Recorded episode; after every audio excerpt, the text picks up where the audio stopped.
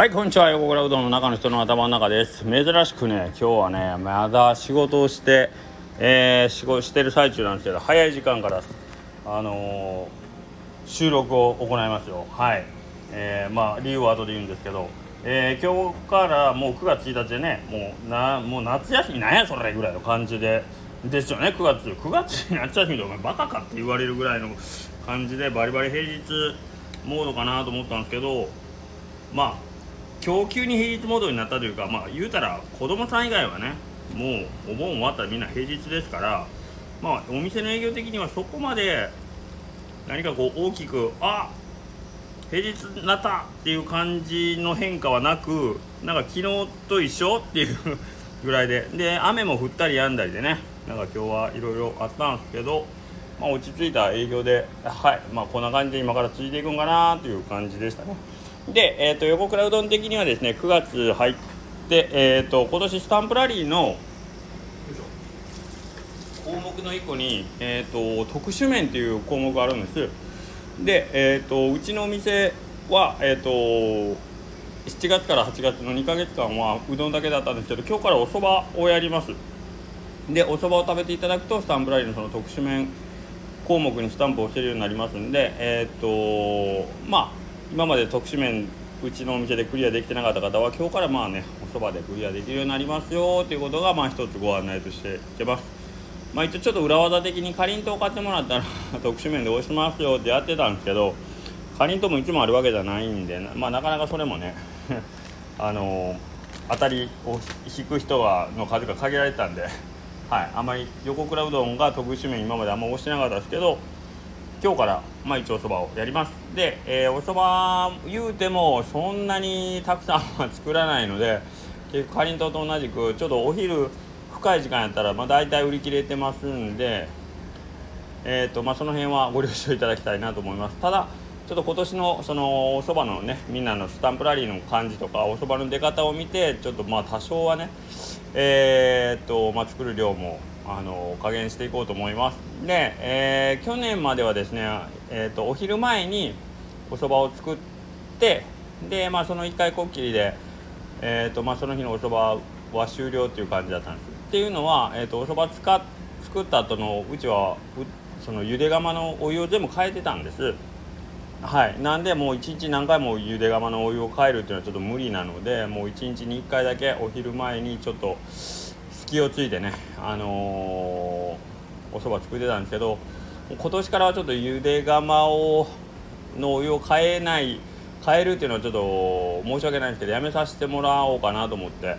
なのでちょっともう少し早い段階で朝えっ、ー、とまあ8時オープンだったら9時ぐらいまでにはお蕎麦1回作って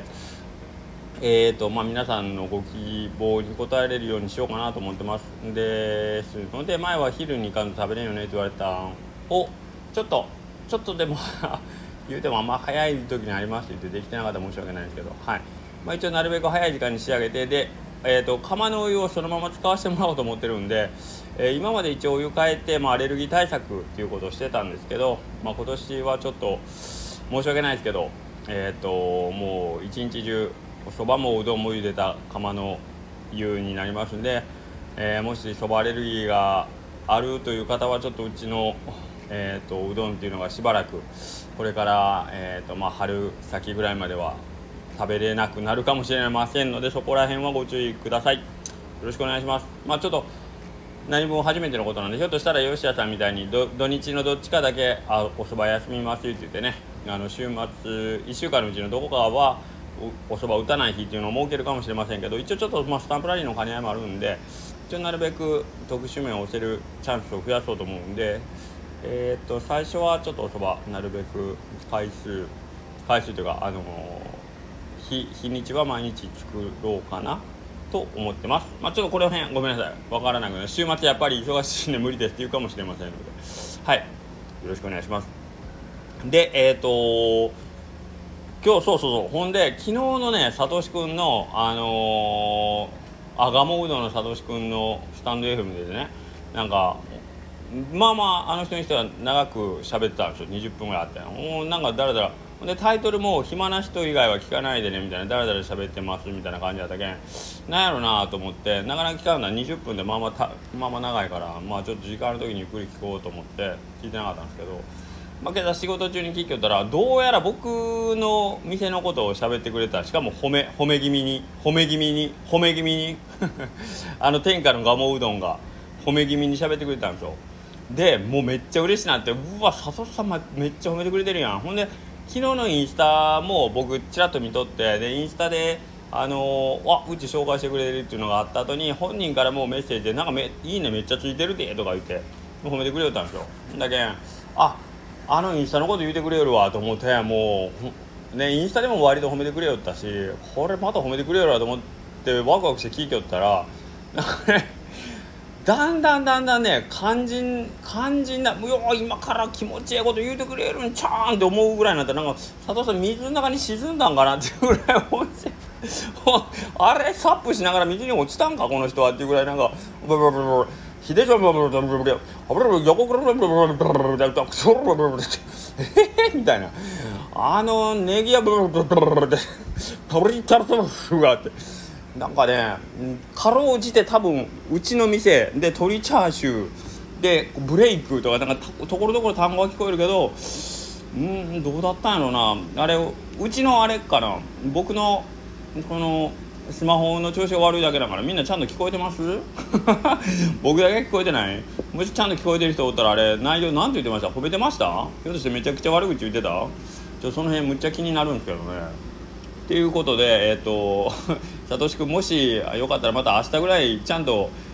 クリアな音声であのもう一回綺麗に褒めてくれたらちゃんと聞きますんで。またよろしくお願いしたいですね。はい。やけどなんかやっぱりねえっ、ー、とまあ1000件いいねがついてましたよとかって言ってくれてるけどでサトシさん自身も1000いいねってすごいよって言うけどまあすごいそれはもう蒲生うどんのねインスタグラムやからそれがなせるわけでやっぱすごいですね ともう改めて思ったねあの日本一の店なんやなっていうねこと。で一緒にいつもおらしてもらって、まあ、あの人気さくやからそんな選ぶるところも全然ないしあのーねあのタイトに付き合ってくれてますけどやっぱこの人ののお店のこととかあとまあそこで働いてるスタッフのモチベーションというか見てる目線っていうのはやっぱりすごいなっていうのをね改めてうん感じますねこういう話を聞くと。普段意識させるようなことをないだけにね多分たくさんいろいろ気使ってなんか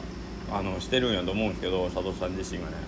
はい。けどなんかやっぱりその辺にうちら甘えっぱなしで、うん、ともすればねうっかりなんかこう綿棒君イレブンさん佐藤さんみたいな感じで並びで言うけどいやいややっぱり佐藤さん佐藤さんのあの器としてはやっぱもっともっともっとやっぱすごいもんがあるやろうな。まあそういう器があるからこそ僕らみたいなんとね。一緒におっても選ぶらないっていうところはあるんでしょうけど、うん、改めてありがたいし嬉しいしけど、まあ、そこに甘えてばっかりじゃいかんし。でね、ん、やっぱり一緒におる以上同じ目線でねいろんな話がしたいですよね。うん。あのー、まあ、うどんのことについてもそうやしあとまあいろんなそのね。もっともっと広い意味でのなんかこ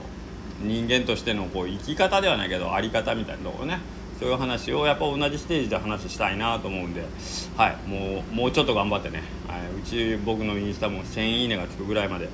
けたらいいなと思いました。はい佐藤さんありがとうございます。というかもう一回ちゃんとあのー、ディレクターズカット版でも何でもいいやけどあの音声綺麗なやつ水中に落ちてないサップしながら水中に落ちてないバージョンを